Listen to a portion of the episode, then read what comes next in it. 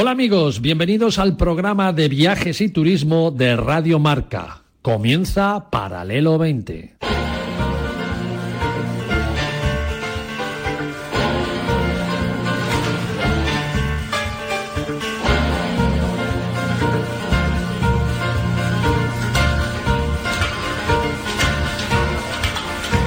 Paralelo 20. Presentado por Marcial Corrales y su equipo de colaboradores.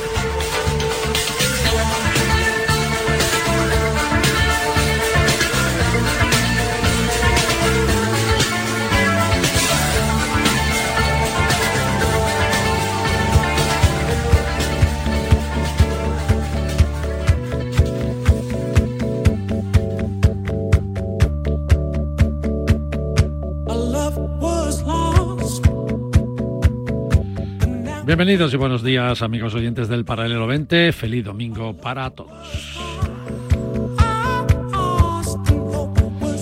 Bueno, bueno, bueno. El verano está aquí y con toda la calor que se esa calor que se guardaba de este mes de junio lluvioso que hemos tenido y ahora viene un sopetón, todo, todo el calor ahí de, una vez y, y seguro, seguro que además, estoy seguro que os que os vais a quejar. Eh, María Jiménez La Torre, bienvenida, ¿cómo estás? Muy buenos días, pues no, yo no me voy a quejar porque Ah, a mí tú me eres gusta de la- más el calor que el Tú eres frío. de la calor. Y Paco Guerrero, que te Hola. incorporas con nosotros hoy. ¿Qué? Sí, sí, yo sí soy, soy de los que me quejo. Sí, tú te me quejas, quejo ¿no? y mucho además. Joaquín del Palacio, de los palacios de toda la vida. ¿qué? Pues muy buenas. Yo no me quejo del todo si no es extremo. Si pasamos de los 37 o 38 grados, pues sí me quejo, pero 34, por ejemplo, están muy bien. Eh, hombre, está, ¿no? Yo te- tengo gente que dice, y, y con razón, ¿no? El invierno, por mucho frío que haga, tú te arropas, te arropas ahí bien, te- te- tal, e incluso hay ropas térmicas y tal, ¿no? Y, y- y- y- y superas el frío, pero el calor no lo superas El- el con calor nada. no- el calor no te, te quitas no cosas, te lo te quitas cosas y encima. sigues teniendo No, calor. Ese es el problema, que os quitéis las cosas antes de que llegue el calor. Hay que ir pasando un poquito de calor para quitarte las cosas. Con lo Ah. cual, cuando llegue a 35 grados, que te quede algo por quitar. Porque si ya te has puesto en bermudas, si te has puesto en manga corta o en tirante, Con 30, 16, ya te digo. con 16 grados. pues Pero bueno, por favor, a ver, de con- toda la vida hay ventiladores. Bueno, y de toda la vida existe el aire acondicionado y hay El es climatizadores y hay mil cosas. Sí, es que sí. ahora mismo, Sí, en el siglo XXI, no nos podemos Díselo quejar por Paco, el díselo, calor. díselo a Paco. Mira, la única solución es el agua. Es Esa agua. muy buena. No vas a estar única, todo el día porque baja la remojo. temperatura. En bañador y en agua. Oye, qué forma más diferente de empezar el programa, ¿eh? Así nunca empezamos los programas. Se Además, nota- Es que estamos en julio. Cuando empieza Se el nota calor ya nos que- vamos de viaje. que ya estamos como medio de vacaciones, ¿eh? Bueno, hoy tenemos un paralelo 20 muy apretado, ¿eh? ¿Cuándo no? ¿Cuándo es raro no? eso. Joaquín, nos vas a llevar a Lloret de Mar. Sí, sí, es una sorpresa total. Yo la primera vez que estuve, eh, bueno, fueron como una semana aproximadamente. Estuve simplemente durmiendo en Lloret y para recorrer la Costa Brava. No conocí Lloret. Y me arrepiento, después cuando lo he conocido, no veas la cantidad Pero de cosas ahora que lo hay. has conocido. Ya ves. Y no veas la cantidad de cosas que hay. Fíjate si lo ha conocido que dice, Marci, tenemos Sí, que sí, hablar de sí. Lloret de Mar Como en sea, el vamos. programa sí o sí, Oh. ¿no?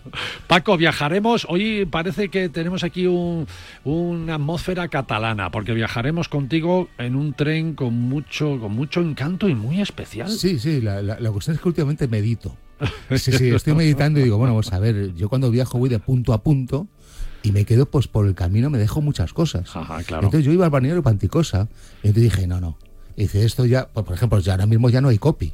Ajá. ¿no? Es decir, la- el, viaje ha cambiado, es decir, los, las carreteras no pasan por las poblaciones. Es verdad. Es- hay unas autopistas, marav- una- autopistas Te maravillosas. pierdes media historia de... Sí, te pierdes todo, pues Sí. todo el viaje. Antes había, pues eso, una, una personalidad del viajero y había, pues, no sé, había viajeros mejores y peores porque conocían el camino, sabían dónde parar y tal.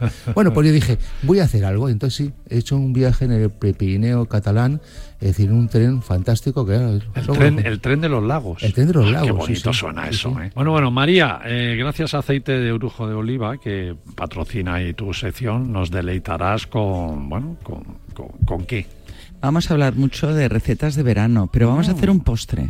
Vamos a hacer un postre. Sí, vamos a hacer un postre porque sobre todo hay que tener en cuenta que hay que alimentarse bien. Entonces vamos a hablar de cómo alimentarnos bien en verano. Bueno, y al final del programa entrevistaremos a Raquel Álvarez, la autora de una guía que nos enseña ese patrimonio cultural histórico que tiene España y que está a punto, fijaros, de desaparecer.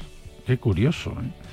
Eh, lo mismo hasta sería bueno que, que, lo conocierais los amigos oyentes, así más profundamente comprando su guía, porque podéis estar de vacaciones y a lo mejor tenéis cerca uno de esos sitios que ella indica en la guía y puede que sea una de las últimas veces que tengáis la oportunidad de ver ese castillo, esas ruinas, esa iglesia y que también, pues imagínate, sus paredes y sus piedras tienen muchas cosas que Sí, sí. contarnos y van a desaparecer. A ¿eh? mí me encantan Por falta de ruinas, mantenimiento, por falta de, de- de protección, es increíble. ¿no?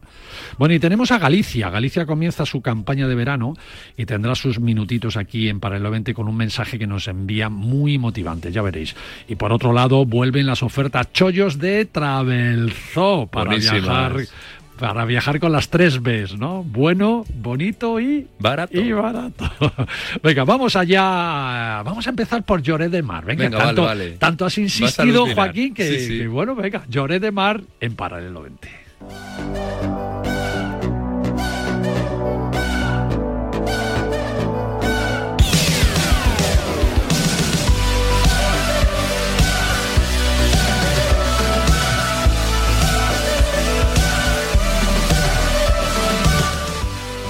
Bueno, pues todo tuyo. Además, te has traído una invitada. Eh, sí, sí, sí. Bueno, no la he traído, la tenemos por teléfono, pero sí, claro. Precisamente estuve visitando con ella algunas cosas. Es Elizabeth Keegan. Sí, ella Oh, es qué la, nombre más bonito. la ¿eh? gerente de Lloret de Turismo. Elizabeth, ¿estás ahí con nosotros? Hola, buenos días. Hola Eli, ¿qué tal? Oye, Elizabeth Keegan, esto aquí te hay reminiscencias de Reino Unido por aquí, ¿no? ¿O no? De Irlanda. Ah, de Irlanda, mira, qué bonito, qué bonito, precioso, Sí, precioso. sí, sí. Bueno, bienvenida a Paralelo 20. Tienes aquí a Joaquín que se ac- acaba de convertir en un fan de Llore de Mar. Sí, sí, total. Bueno, yo creo que ella ya lo sabe. Yo la primera vez que estuve, como os he dicho, eh, simplemente fue una semana durmiendo en Lloret para conocer la Costa Brava porque la oferta hotelera de Lloret es muy buena. Entonces, pues no me dediqué nada más que a viajar por allí, a otros municipios, a otros paisajes y cuando me volví dije, pues nada, ya está, todo visto. Y luego resulta que me empiezan a decir que Lloret tiene mucho que ver y digo, pues no lo sé, no lo entiendo. Yo la verdad es que no lo pensaba. Volví, he vuelto. Y, por ejemplo, eh, visité los jardines de Santa Clotilde. Los que están al lado del acantilado. Sí, Ah, espectacular. Vamos a ver si encontramos otros iguales porque no creo que los haya en el mundo. Espectacular. Es yo, sitio- yo que conozco Lloret. ¿eh? Ah, sí, ya veo. Me pones un careto ahí como... Hace de- muchos años. ¿eh? Sí, Hace sí, pero años. sabes, sí. Y yo la verdad es que me quedé sorprendido. Es uno de los, de los paisajes más bonitos que podemos encontrar, ¿verdad, Eli? Sí, la verdad es que lo que nos pasa a menudo es que como Lloret eh, de Mar, igual que con otros compañeros destinos de, de- de la costa española, pues a veces tienes, tiran de tópicos, llevamos muchísimos años trabajando en turismo, ah, recibes también mucho cliente internacional y parece que la gente de casa ah, pues pueda tener menos tirada para, para llegar a destinos como, como el nuestro, por esa idea de que va a encontrar a, bueno, mucho guiri, como dicen, ¿no? Sí, Así sí. que tenemos ah, muchas sorpresas guardadas precisamente y a pesar de haberlo pasado mal en pandemia, sí que es verdad que ha sido una oportunidad también para que la gente de casa, para que el español se acercara a, a Lloret y descubriera el entorno natural y el patrimonio que tenemos, ¿no? Es cierto lo que dice Elizabeth, ¿no? Eh, cuando Lloret de Mar, nada, pensamos rápidamente en, en sus playas, que son fabulosas, todo hay que decirlo, y, y muy Sí. naturales algunas Sí, de ellas. Muy buenas. Y, y- y Y en nos las quedamos ahí. discotecas también. Y en las discotecas. Y nos quedamos ahí.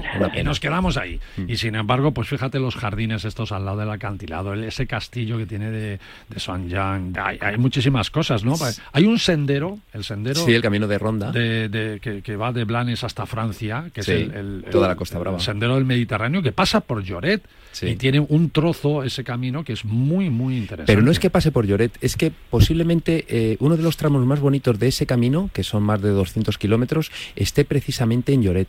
Porque esos recovecos que tiene, como luego hablaremos también de la parte del mar, esos recovecos salientes, entrantes, con esas visiones tan diferentes de la costa, con, con Cala Boadella, sin ir más lejos, ¿no? que es uno de los lugares más bonitos de la costa, o con esa inmensa playa de Lloret, con esa playa, podemos decir, urbana, son contrastes que no encuentras en otros lugares, ¿verdad, Eli? Sí, a veces cuando, sí, ahora que tenemos ah, de vuelta al castillo de Lloret, que ha sido una casa ah, privada desde 1940 y que en 2023 ha abierto sus puertas por primera vez, justo queda en un rincón en el que tú a, a tu derecha ves la playa urbana, una ciudad o pequeñita ciudad al lado del mar, y a tu izquierda empieza pues ese turquesa de roca, de rocas, pino, verde y camino de ronda al que comentabais, y ya te hace salir a otro paisaje completamente diferente, a otro, a, bueno, a otra sensación, a otro, y es un poco ese tenerlo todo a, que tenemos aquí en, en Lloret y más que nada que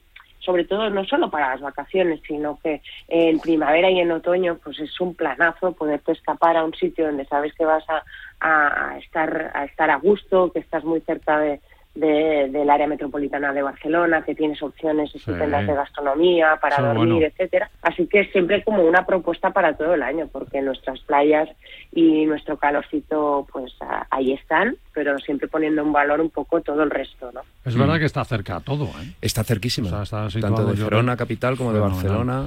Y a una hora de la frontera también, es verdad que, bueno, tenemos mucho cliente francés, ¿no? También, que ah, le queda aquí al lado y que la, yo creo que el contraste de servicios España-Francia y la proximidad que tiene la, Costa Brava pues con la zona sur de, Francia sí que es verdad que, que hace que llegue pues un porcentaje casi tan elevado como de mercado español aquí a Lloret. A mí, cuando estuve allí, hubo eh, algunas cosas que me gustaron mucho. Por ejemplo, hay unos edificios muy chulos de arquitectura, ¿no? Cómo, cómo están decorados, ¿verdad? me contaron que es que eh, los lloretenses, lloretenses, lloretenses está bien, dicho, Los lloretenses se fueron hace muchos años atrás a hacer las Américas y cuando volvieron trajeron mucha reminiscencia, ¿no? Sí, efectivamente. Mira, hubo una época... Las casas son muy bonitas. Claro, son casas de indianos y hay una ruta que se hace y se recorre. Y hubo una época en la que pues había gente que no tenía ni oficio ni beneficio, como pasaba en todos los lugares del mundo, ¿no? Y esa gente tuvo la suerte de que el comercio que había eh, en barco desde Lloreta a América, pues eh, les propuso o, les eh, vino bien para poder trabajar en esos barcos. Muchos de ellos pues fracasaron, de muchos no se supo nada, ¿no? Pero hubo un gran porcentaje también que triunfó y de ellos algunos volvieron. Y esos que volvieron eran llamados indianos con dinero y buena posición, buscaban volver a su tierra, eh, construir una casa bonita, como es el caso de la Casa Font, que es una casa museo que se puede visitar actualmente, que es una verdadera maravilla, tanto en decoración como en construcción, con unos detalles que tan solo el modernismo de aquella época mm, pues registró en, esa construcción, y también el caso de la Casa Garriga, hoy convertido en la Casa Museo del Mar, que, que, bueno, que nos dejaron unos detalles que hoy en día podemos ver y que son verdaderas maravillas. Esa ruta de los indianos a mí me encanta. Sí, precisamente es algo que, que, intentamos poner en valor para que la gente también conozca en la línea de lo que decíamos, ¿no? A veces ah, para nosotros es clave trasladar esa tradición. A veces ahí es verdad, otros núcleos turísticos que son, pues eso, puramente núcleos turísticos estupendos, ¿no? Ah, que se han ido desarrollando a lo largo del siglo XX, pero en el caso de Lloret es un, es un municipio milenario y que, como muy bien cuenta, muy bien cuenta Joaquín, pues tiene un legado indiano espectacular, ¿no? Aquellos que volvieron y que habían pues luchado y trabajado tanto en, en las Américas como pasa a menudo, querían demostrarlo y así lo hacían con sus casas, lo hacían con sus panteones en un cementerio modernista que es referente aquí en Cataluña, que pertenece a la Ruta Europea de Cementerios Históricos también, y, en ese sentido, pues es justo ese novecentismo ah, junto con el modernismo, esa época de vuelta de esas personas, no muchas, ¿no? porque también en el Museo del Mar nos acordamos, como bien dice Joaquín, de todos aquellos que no tuvieron la oportunidad de volver jamás a, su casa, a su querido pueblo aquí en el Mediterráneo, pero ese legado se puede ir descubriendo en diferentes rincones de Lloret y de forma ah, también muy diferente y es algo que, que, nos acompaña ¿no? y que también sorprende y que también es verdad pues muestra esa, esa evolución ¿no? de, de ese pueblo pesquero que vivía en la miseria absoluta, que brindó la oportunidad a algunos de ellos, pequeñísimos, jovencísimos lloretenses, pues de salir a buscarse la vida y ese traspaso después de algo de luz a su, a su vuelta para la llegada del turismo ya a mitad del siglo XX. ¿no?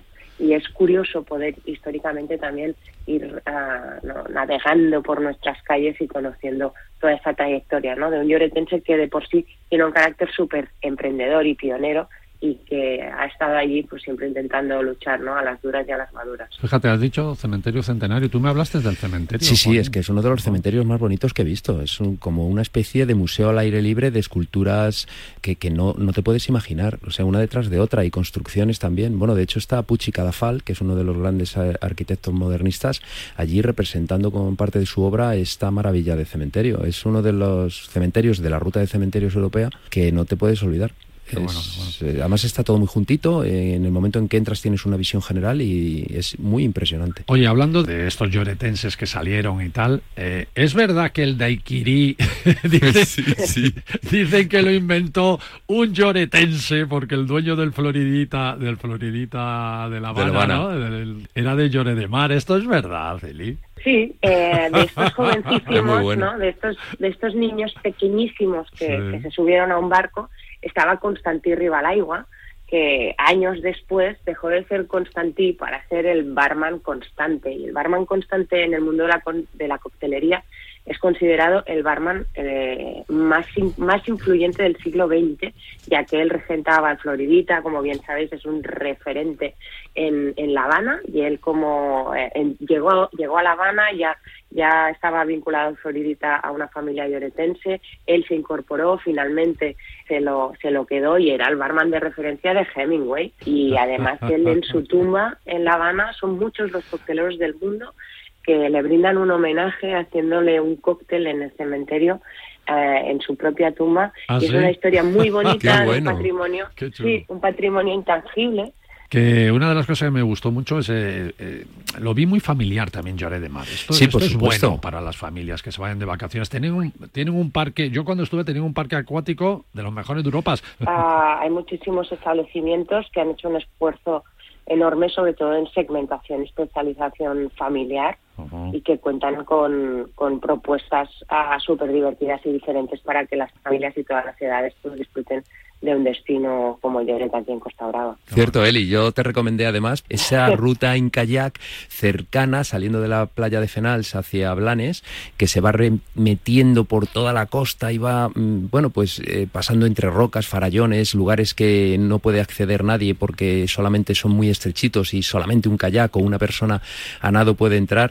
Y esos lugares tan especiales, esa imagen además que se tiene de la costa cuando uno va navegando por ahí, es una de las más bonitas que hay en, la Costa Brava también, ¿eh? Esos 11 kilómetros de costa son súper especiales, que no hace falta irte dos horas al norte a la zona de Cabo de Creos, que es preciosa, sino que aquí cerquita ah, de lo que es Barcelona y muy bien conectados, tienes un entorno ah, paisajísticamente espectacular, ¿no? Y yo te decía, Joaquín, jo, me lo apunto.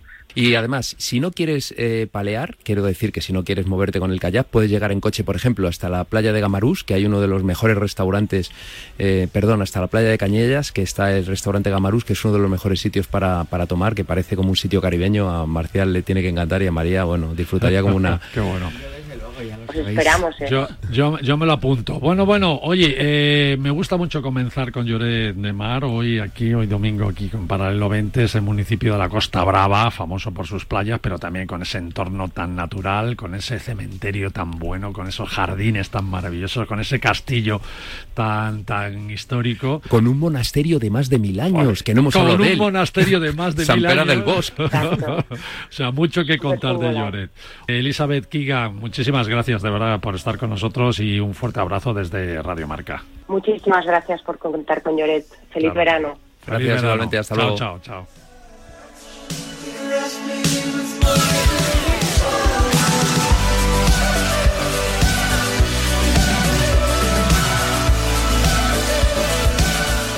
Atención que os voy a dar un consejo a todos los amigos de Paralelo 20 que nos estáis escuchando.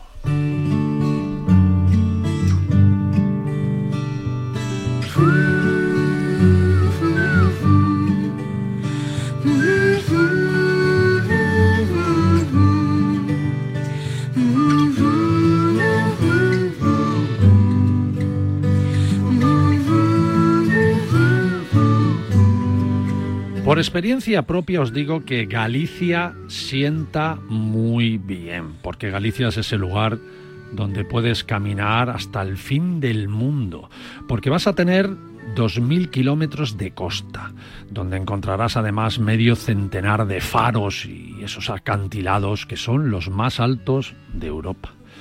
Y porque si este verano eliges Galicia para tus vacaciones, eh, redescubrirás sus paisajes, su gastronomía y sobre todo su cultura. Y ya verás eh, que lo que te digo es cierto, que Galicia te va a sentar muy bien. Es un mensaje de la Junta de Galicia para todos nosotros.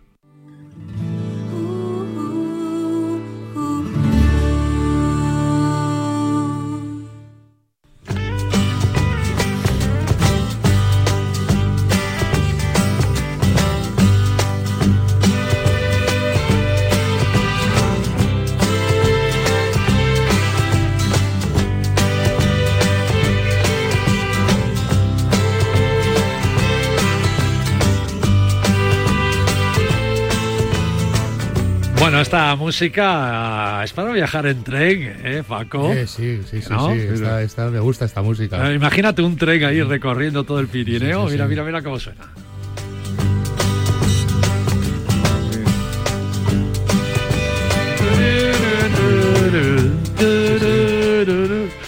Bueno, Paco Guerrero, bienvenido de nuevo, amigo, y gran colaborador de este programa. Como hemos anunciado ahí, hay trenes diferentes, ¿no? Con mucho encanto y, hoy nos traes uno de ellos. Sí, la verdad es que sí, es decir, es un tren que evidentemente tuvo una historia, eh, empezó en los años 30 para transportar madera desde Puebla de Segur, que claro, estamos en el Pirineo, había mucha madera y había que transportarla, en este caso a Lérida. Eh, luego ya subió con transporte de mercancías y luego le engancharon ya, es decir, no tardaron mucho en enganchar vagones de pasajeros.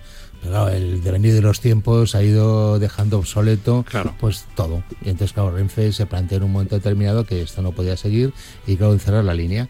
Y eh, lo que son, es decir, ferrocarriles catalanes vio la posibilidad de eh, utilizar esto, es decir, con- reconvertirlo en un tren turístico.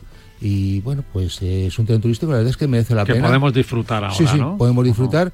Eh, el, el tren básicamente es un tren de esos que antaño, vamos, el siglo pasado recorrían España. De Típicos que- de esta música, ¿no? Sí, sí, típico de esto. Además que sí, eh, bueno, típico de todas las películas, porque es el pasillito con los, es decir, con, con los camarotes, esos especie de camarotes para ocho personas, ¿no? Que salen en todas las películas, porque Claro, no claro. los trenes que salen son así.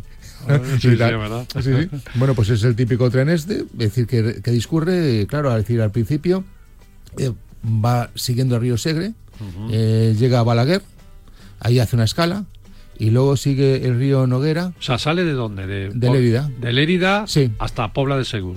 Exactamente, Vale, sí. ajá. Son unos 90 kilómetros, viene a tardar unas dos horas. Dos horas, bueno, Dos un horas bonito hacer, viaje. Sí, Sí, sí, sí. sí. Eh, nada más que hay una- un tren al día, sale a las 10 y 40 de Lérida Ajá. y llega a Puebla de Segura a las, a las 12 y media. Pues, ideal para Bermú y comer bien en Pobla de Segur, que se Claro, come. Sí, sí, bueno, ahí, ahí- te, dan, te dan unas cuantas, como cuatro horas y media más o menos, porque a las 5 Ajá. tienes el tren de vuelta que llega otra vez a Lérida a las 7 de la tarde. Ah, que tienes todavía un trozo de tarde. Oye, el recorrido creo que discurre por valles, que es, bueno, va por el medio de los Sí, Pirineos. Tienes, o sea mira, que- pues tienes la lontananza, los, los tremendos Pirineos, Ajá. y luego va pues, discurriendo por gargantas en las cuales pues, el agua es el agua está presente en todo momento con un montón de lagos y un montón de ríos es decir en todo caso de eso que tú vas mirando Bueno, por la ventanilla que habrá túneles y puentes y todo, bueno, ¿no? eh, mira es decir túneles hay 40 40 túneles. puentes 75 75. Hablando Qué de bueno. Un recorrido de dos horas, imagínate. Chulo, lo- chulo, lo- sí, chulo, sí, lo- agreste, sí, sí. Y la verdad es que eh, de eso que, como decía, mira solamente dice, bueno, si dejo, si me, si me distraigo, a lo mejor me pierdo algo. Porque te vas perdiendo. Según vas avanzando, te, te puede que te pierdas algo. Porque la verdad es, es, es, es un viaje muy agradable. Luego tiene el bar, ¿eh? El Ah, bar es fenomenal. ah, va- tiene bar Sí, el sí, tren. Sí, sí, sí, sí. ¿Y te dan de comer? ¿Eh? Bueno, No, ya sabes cuando que no. llegas a Pobla de Sí, Segur, bueno, ahí yo que- pedí panchitos y no había.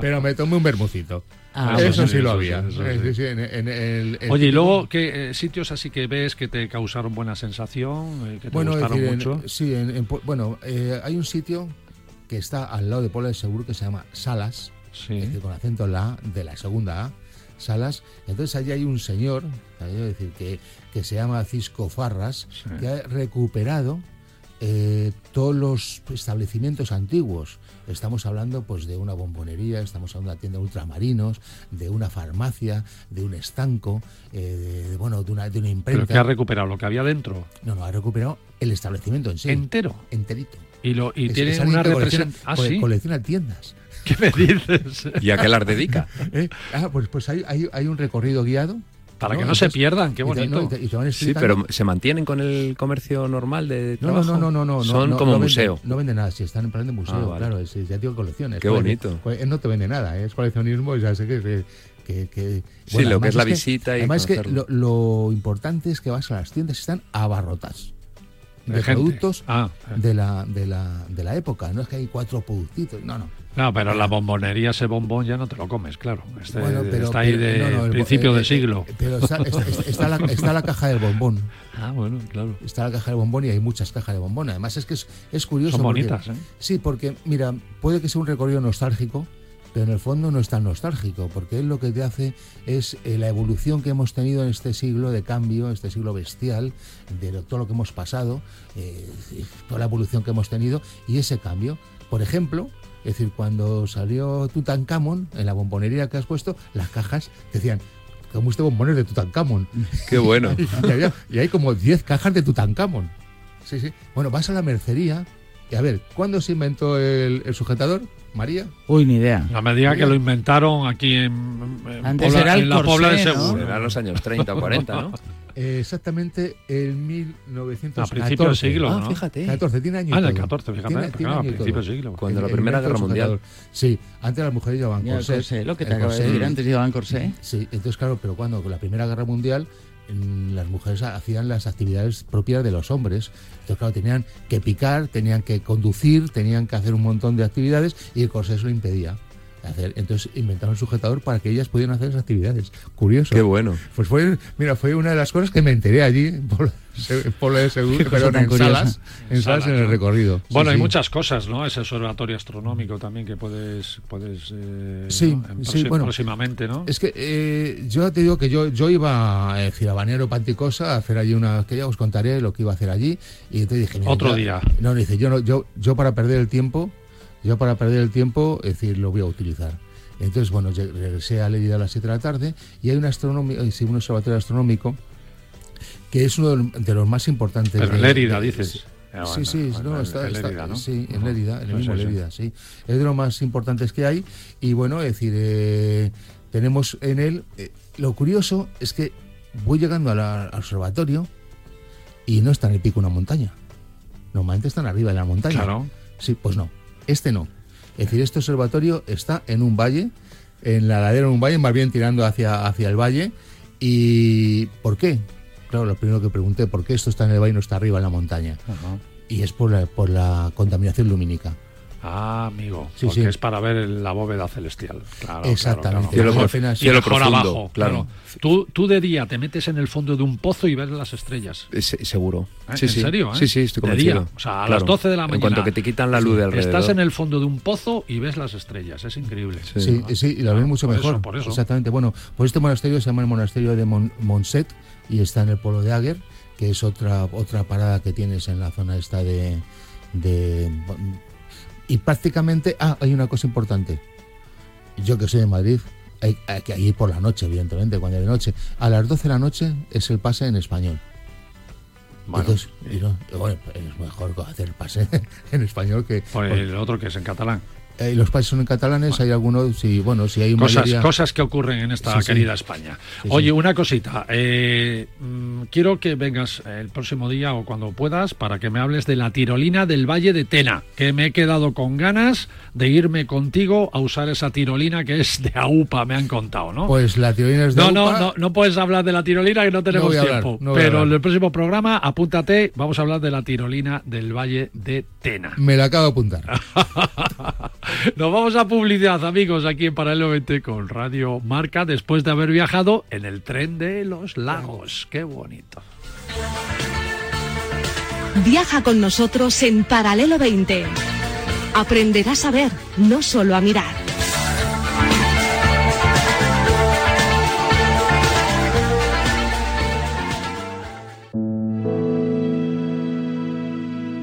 No he cumplido 30 años y en el armario del baño todas las mañanas tengo un pastillero esperándome. Con los días de la semana.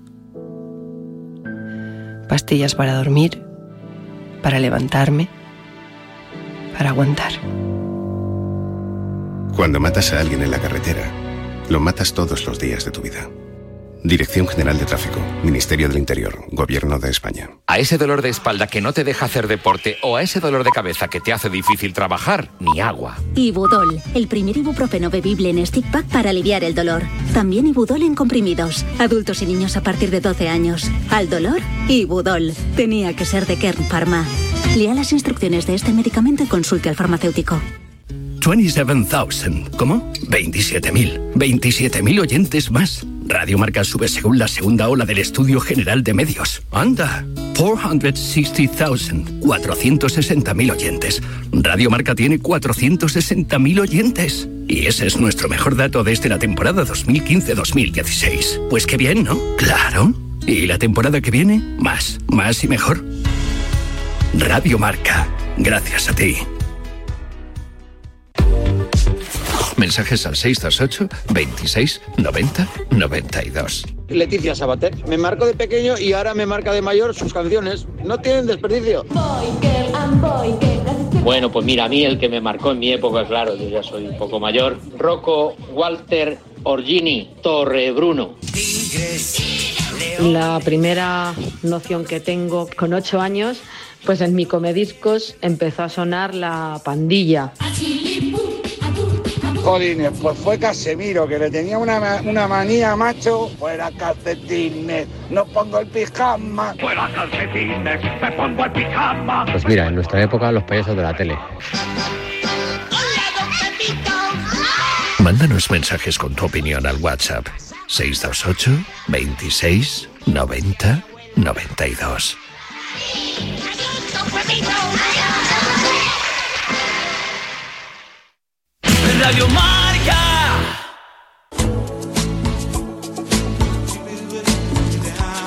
Kilómetro cero, con María Jiménez La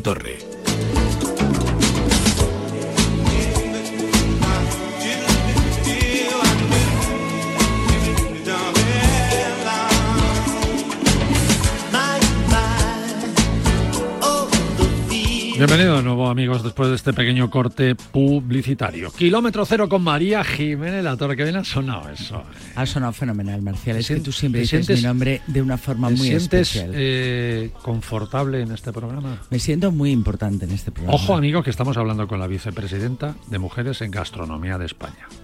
Con una miembro colaboradora del ICES, que se va por ahí a Estados Unidos y al mundo a, a mostrar la gastronomía eh, inter- eh, na- nacional. La Vamos, que el café la de- nuestra. de hoy lo pago yo, Sí, ¿no? sí, sí, o sea, lo estoy, haci- lo estoy haciendo por eso. ¿eh? Porque hasta en Turquía, ahí dando de comer a los damnificados y haciendo muchas cosas en Turquía. Un día nos tienes que contar cosas de Turquía que yo sé que tú te gusta y además estás haciendo mucho en Turquía también Sí. por las mujeres cocineras. Bueno, eh, turcas. tenemos una asociación MEC, tenemos una asociación con una asociación de allí y tenemos una delegación MEC en Turquía. Pero para otro programa. Venga. ¿eh? Porque, a ver, hoy vas a hablar de postres y con un aceite de orujo de oliva se hacen unos postres espectaculares, ¿o no? A ver, estamos hablando que el aceite de orujo de oliva tiene un sabor suave. Ajá. Entonces, ¿eso qué significa? Pues muy fácil. Déjame que realza. Realza. Ah, exacto, te lo estás apre- aprendiendo. Realza el sabor original del ingrediente que vayas a utilizar, sin enmascararlos, que claro, es lo más porque importante. si echas un aceite que tiene sabor, pues ya Pues estás ahí vas a estar con el sabor, claro. Y como no tiene sabor el aceite de orujo Claro, pues luego estamos hablando también de calidad. Estamos Ajá. hablando que lo que más calidad tiene es eh, el mundo del olivar. Sus propiedades son indiscutibles. El que viene Entonces, directo. Claro, eso es lo más importante. Pero no es porque lo diga yo, es porque lo dicen estudios científicos. Así es, así. Porque yo puedo decirlo como yo soy importante, yo puedo decirlo como dices tú, pero no vale. Lo, lo avalan estudios científicos. Y en estos tiempos Y hay luego lo otra, más otra cosa. importante, que es, a ver, el, El precio. precio. a ver, sin renunciar a la calidad, podemos tener un, un aceite que viene del olivar, más accesible y muy versátil. Lo vamos a utilizar en frituras, lo vamos a utilizar en guisos, en salsas, en postre. Con lo que tenemos las tres Bs, pero de otra forma. Es decir, rentabilidad, sabor y calidad. ¿Qué más queremos?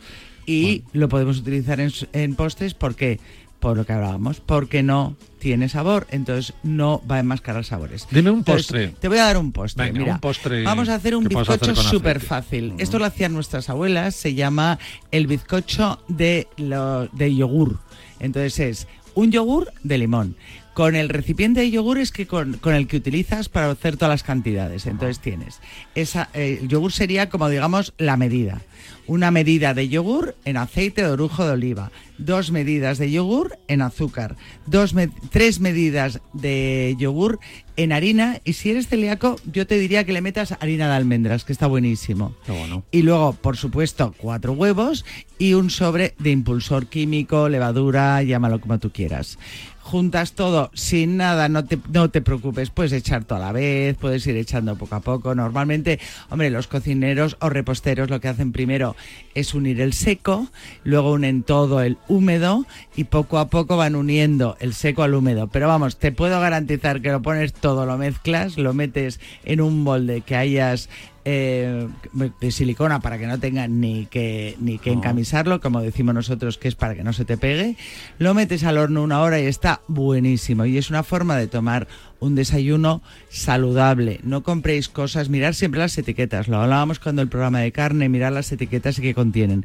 Muchas veces todos los conservantes y todo lo que tiene para que dure más no es tan bueno. Un bizcocho hecho en casa siempre va a ser mucho más rico y mucho más saludable si tenéis hijos para vosotros, para todo, y va a engordar mucho menos que algo que tenga miles de conservantes. Algunos dirán, bueno, joder, encender el horno ahora con el calor que hace y tal, pero si lo enciendes una vez, haces un bizcocho, luego ese bizcocho lo metes en la nevera, está fresquito durante Bueno, y muchos sobre días. todo, ¿eh? lo primero, tienes un bizco- haces un día, puedes hacer, en vez de uno, haces cuatro y lo congelas, que congelan fenomenal. Entonces tienes para más de un mes, bueno, depende de la cantidad de bizcocho que, que comas, pero ahora en, en tiempos que hace muchísimo calor, si vais a encender el horno, intentar optimizarlo. Vamos, intentar optimizar siempre todo por, por para no gastar. Pero, por ejemplo, si vamos a hacer un producto y sabemos que un producto Pues congela bien, pues ya aprovechamos, hacemos cuatro o cinco y los tenemos congelados. Es más, te viene incluso bien si ahora que están constantemente invitándote, invitándote a barbacoas y tal, pues le llevas uno bien empaquetadito a un, a un amigo. Te te con un bizcocho, ¿eh? Bueno, y están todos encantados, Oye, pues vamos. eso- Pues eso- escúchame, vamos, no, sabes lo que te, no, no sabes lo que te lo van a agradecer. Paco, tú que eres de postres. Tú que eres de postres. A mí el bizcocho me encanta. Ah, que sí. Sí, sí, pero... Y de yo- yogur yo- más rico. Yo soy de postres de los que se mojan, ¿eh? Claro. Es que A un mí- bizcocho de yogur lo puedes mezclar. A ver, puedes poner un yogur de Yo limón, mojo, yo mojo puedes poner un yogur de vainilla, puedes poner un yogur natural. Depende de los sabores que Oye, te ¿lo gusten. podemos emborrachar? Eh, Eso mismo te iba a decir Ay, ahora. Y si no te rico, gusta mucho ¿eh? el dulce, lo puedes mojar en vino. un vino dulce, un anís, ¿por un no? vinito seco. un anís, A ver, en gastronomía todo vale si a ti te gusta y en la cocina más. Bueno, en postres lo que no cambiéis son las cantidades que luego no sale. Pero una vez hecho, luego haz lo que te dé la gana y puedes meterle nata y puedes meterle fresas, puedes utilizarlo, abrirlo en varias partes y hacer cualquier tipo de tarta con ese Me ha gustado mucho cómo lo has contado hoy las medidas. Has dicho u- eh, eh, un- una medida de yogur con el, con el aceite. Muy Una práctico. me- dos medidas de yogur con, con el azúcar.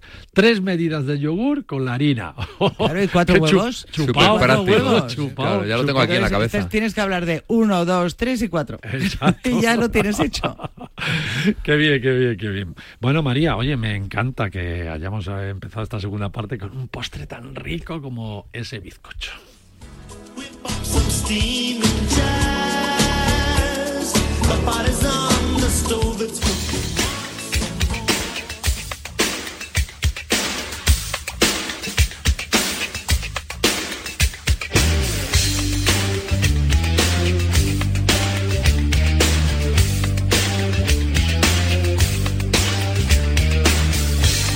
semana pasada nos pudimos contar sobre las ofertas chollos que los amigos de Travelzone nos enviaron porque estábamos haciendo un especial tan chulo, tan chulo que era de la región de Murcia. Por, lo- por lo chulo que era, ¿verdad, Joaquín? Sí, sí, un bueno, especial estupendo de la región Sí, de sí, Murcia. me encantó. Bueno, que ya escuchasteis y que podéis escucharlo, si no tuvisteis la oportunidad, en nuestra web de Paralelo 20, 20 con número, punto com, y ya veréis qué interesante.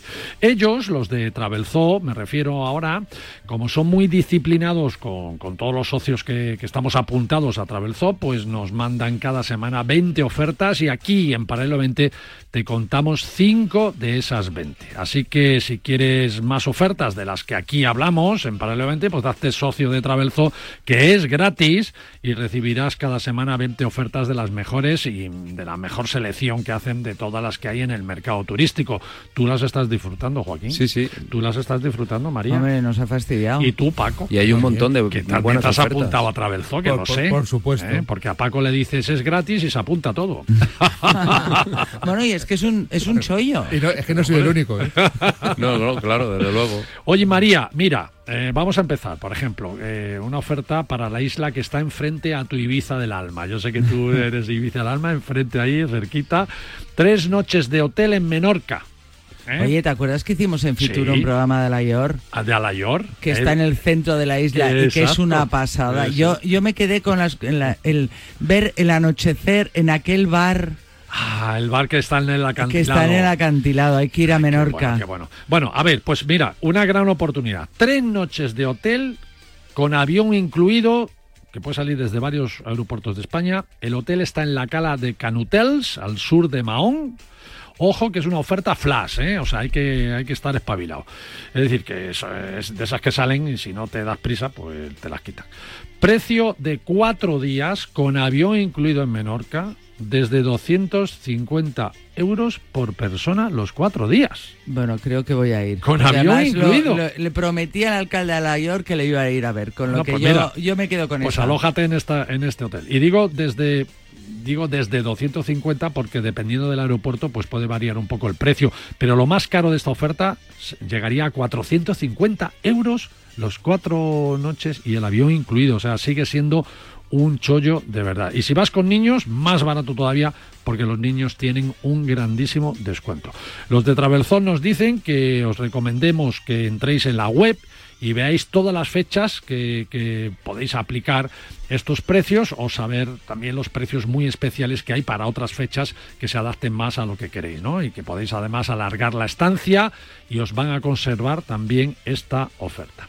Ya sabéis, Menorca, cuatro días con avión y hotel en una cala desde 250 euros y puedes viajar en julio, agosto y septiembre. Vamos, mejor imposible.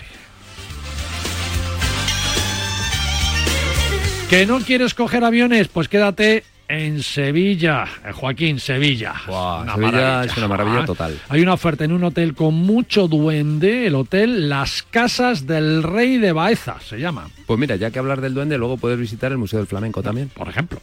Eh, este, este hotel era un antiguo corral de vecinos del siglo XVIII que lo han convertido en todo un hotel con encanto en pleno centro histórico de Sevilla. Si ves las habitaciones, delicia, ¿eh? alucinas. Y en la azotea tienen una piscina chula, chula de verdad, pegada al tejado, que es una pasada. Estás ahí entre los tejados de Sevilla. Me quedo con Sevilla. ¿Verdad que sí? Sí, sí, sí, sí. Vamos, con, con piscina. me quedo Bueno, con los Sevilla. clientes han hablado excelencias de este hotel y han valorado además mucho que, que- que, bueno, está a, a 15 minutos de todo, ¿no? Al estar en el centro histórico, de todo lo importante que puedes ver en Sevilla. Pues bien, la oferta de Travelzoo pas- eh, es de para pasar tres días. Eh, ya sabéis que podéis aumentar luego la estancia si queréis, pero tres días, dos noches con desayuno incluido, un cóctel de bienvenida, os dan también un bono de 20 euros para gastar en servicios del hotel, 50% en el parking, un poco más y te, te dan dinero. Ya ves. 280 euros por habitación, es decir, para dos personas, por habitación las dos noches, 280 está un rato bien. Total. Y puedes alojarte desde julio hasta el 31 de agosto. Una joyita en el centro de Sevilla. Oye, vamos a salir al extranjero, pero aquí cerquita te recomendamos la siempre atractiva, la siempre bellísima Lisboa. Sí, yo sabes lo que digo. Increíble. Boa Lisboa, que significa buena Lisboa. Boa, Y boa. es un juego que deberían de pensar los de turismo Muy también. tu boa. Boa muy tu Lisboa. boa. Sí, sí. Con Travelzoo puedes irte en avión y alojarte en el Hotel Corintia de 5 estrellas. Y es el hotel con el spa más grande de Lisboa, que lo sepas. Por un precio de 299 euros por persona, con desayuno incluido. Y espérate a ver el desayuno de este hotel, que, vas a flipar. Y además te regalan 20 euros para que disfrutes del spa, ¿vale? Para que te da eso ahí un buen masaje. Aprovecha julio, agosto y septiembre, que encontrarás fechas con esta súper oferta entrando en la web de Travelzoo y consultando esas fechas. Ya sabéis, avión y hotel 5 estrellas en Lisboa. Y un atardecer en el castillo de San Jorge para sumarle a ese Lisboa de lujo. Pues Bueno, perdona, y un, bacalao habrás. También. Es decir, el bacalao es lo mejor que tiene. Sí, sí, sí, o dorado también. Ah, también, por eso el bacalao lo hacen como Sí, nadie. en bacalao. Lisboa se come que te mueres. A muy buen precio. Menorca, Sevilla, Lisboa, uf, no sabemos, no sabemos qué coger, ¿eh? No, no, de verdad Oye. ¿y qué os parece un viaje grande, como son todos los viajes que hacemos en un crucero? ¿eh? Lo podemos hacer por el Mediterráneo y ojo que es la última llamada, última llamada para navegantes y una, fabu- una fabulosa oportunidad porque son los últimos camarotes que quedan.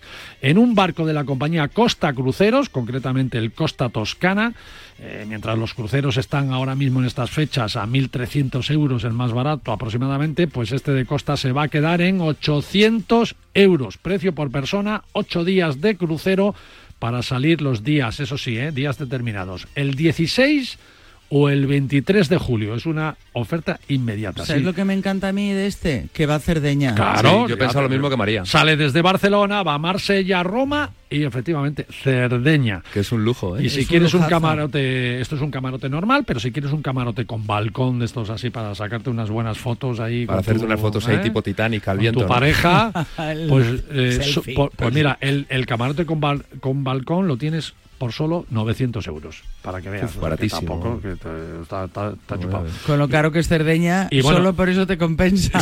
Y, ya sabéis que a bordo de los cruceros es pensión completa. O sea, que, Claro. que si no quieren no gastan nada. ¿eh? Ah, no me digáis que las ofertas de Travelzoo de esta semana no son de las mejores. Pues ya sabéis, entrar y haceros socios en Travelzoo.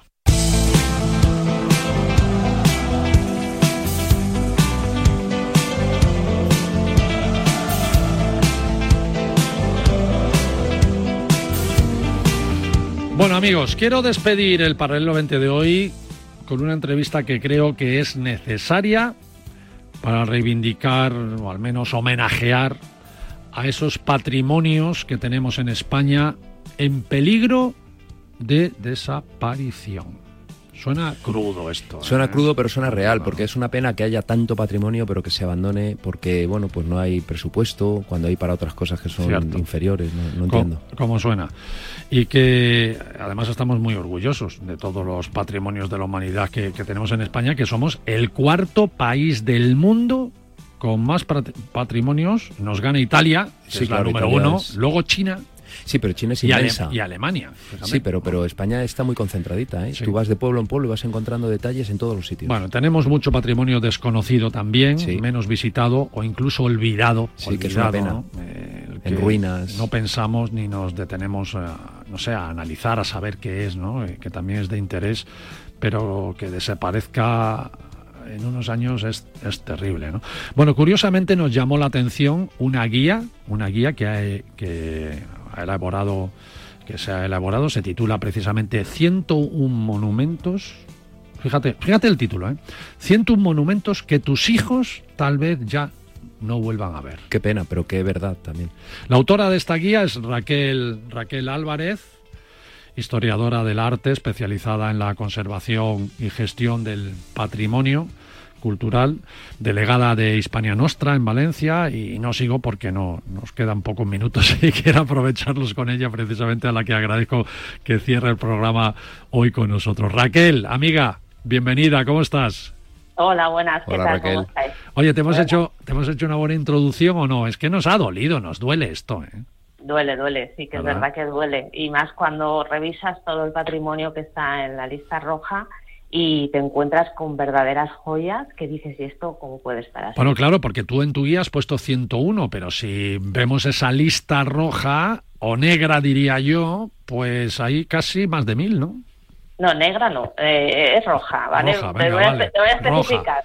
Ah, roja. Mira, actualmente en la lista roja hay 1.300 eh, elementos. Fíjate. Cuando yo estuve haciendo la guía eh, estábamos en 1.161. Eh, y tuve que hacer una selección de esos 101 eh, elementos que me exigían eh, eh, dentro de esos 1161. Y te especifico por qué lista roja y no lista negra. Porque en Hispania Nostra tenemos la lista roja, la lista verde y la lista negra. ¿Vale? Eh, entonces, todos nuestros esfuerzos, cuando se ponen en la lista roja, eh, es para que no pasen nunca la lista Ah, negra. Amiga. Revés, Ah, Lo que mira. queremos es que pasen a la lista Te verde. entiendo, te entiendo. te ¿Vale? entiendo. Por eso esa matización. De hecho, tenemos un dicho que es rojo que te quiero verde. ¿Vale? Y, y es, eh, es- es el, el objetivo de la lista roja es poner el, el tono, el toque de atención, Te ¿vale? entiendo, te entiendo. Sobre esos elementos y conseguir que, que la, la sensibilización y, y- y la puesta en marcha de proyectos para su recuperación. Yo creo que con tu, con tu guía eh, nos abres un poco los ojos, ¿no? Diciendo, atención, que hay monumentos que van a desaparecer y que no les prestamos atención, y son importantes. Y yo creo que, que ahora vienen las vacaciones, como he dicho al principio, y si la gente tuviera en su mano pues tu guía, pues seguro que aprovecharían para ver si alguno de, de estos 101 está cerca de donde veranean y se pueden acercar y contemplarlo, aunque sea por curiosidad, ¿no? Así que, no, no sé. Esa, por, es eso te he traído, por eso te, te he traído. El objetivo de la guía es que la gente viaje eh, descubriendo un patrimonio desconocido para ellos y además eh, eh, haciendo un poco de divulgación y, y- y quizás un poquito de didáctica, de acercar este, este tema que muchas veces se piensan que es para, para técnicos o entendidos Ya. y que al final es, el patrimonio es de todos y lo, lo construimos todos y lo conservamos entre todos.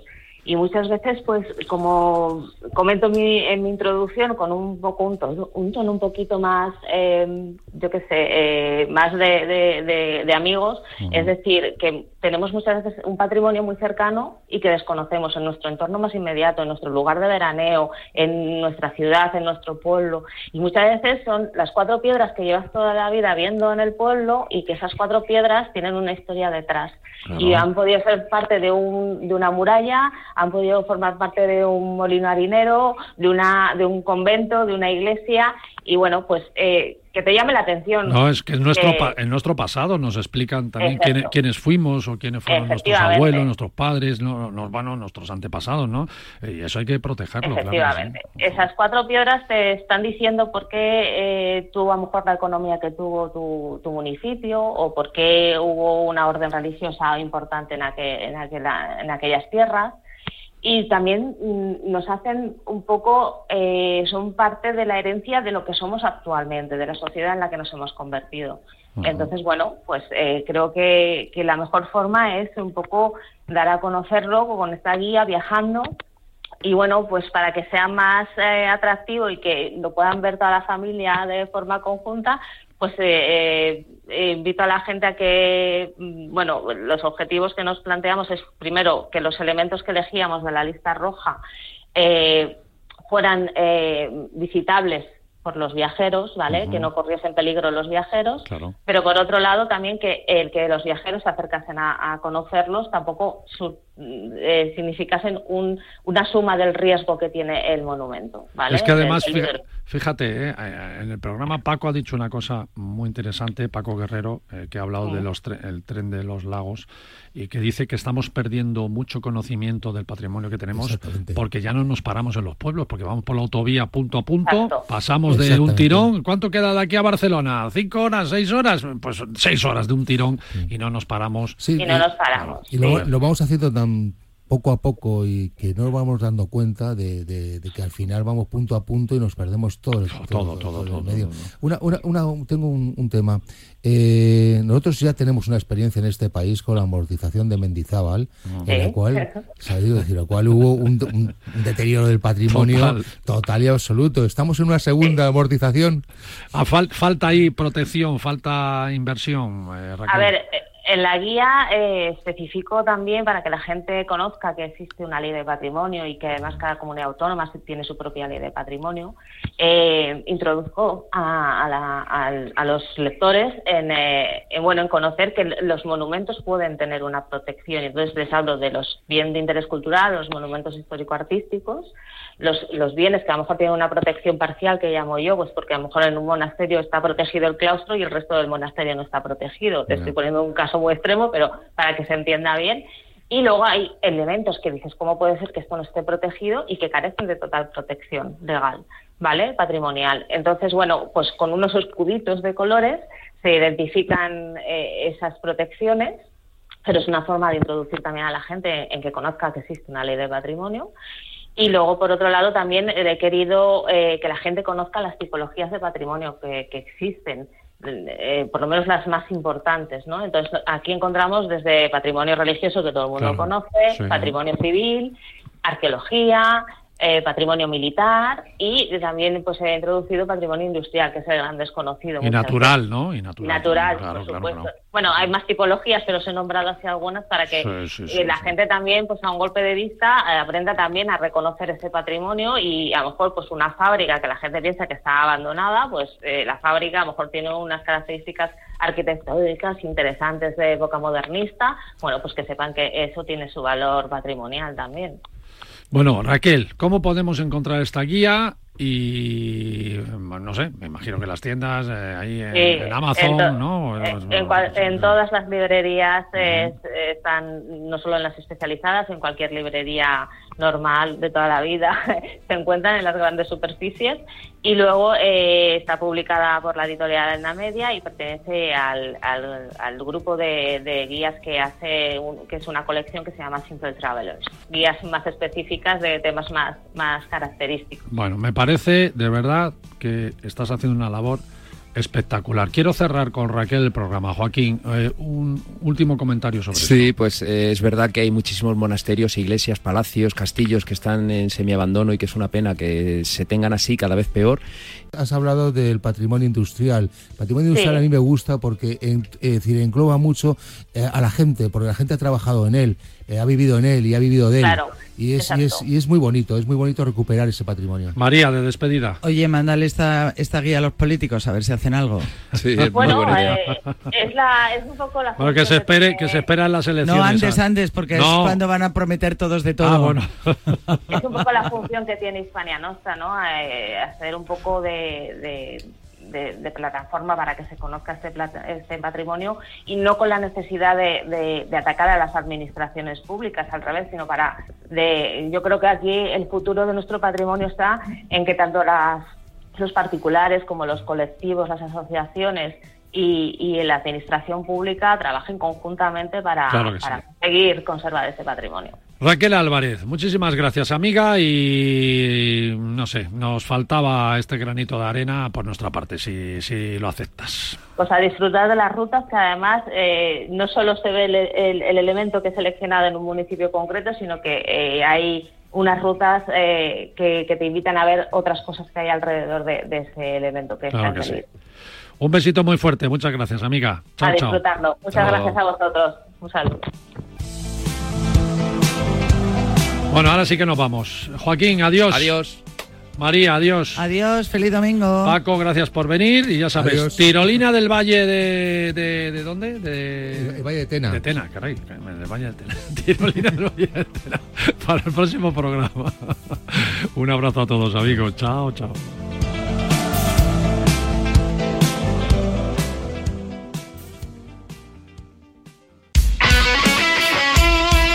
El deporte es nuestro. Radio Marca.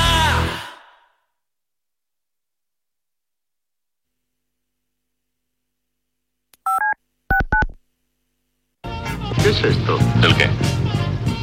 Este coche. Este estúpido coche. ¿Dónde está el Cadillac? Delta Cadillac. Cada madrugada de sábado después de la alternativa y siempre que quieras en podcast, el mejor rock and roll tiene su sitio en Radio Marca. Este coche tira bien.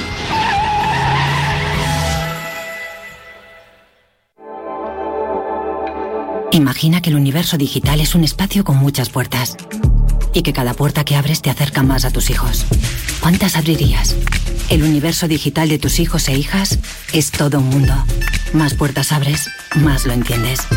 Descubre cómo en FAD.es.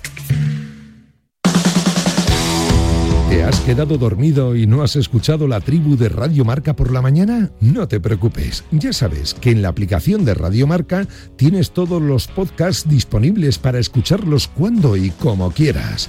Tú decides cuándo quieres escuchar la radio del deporte.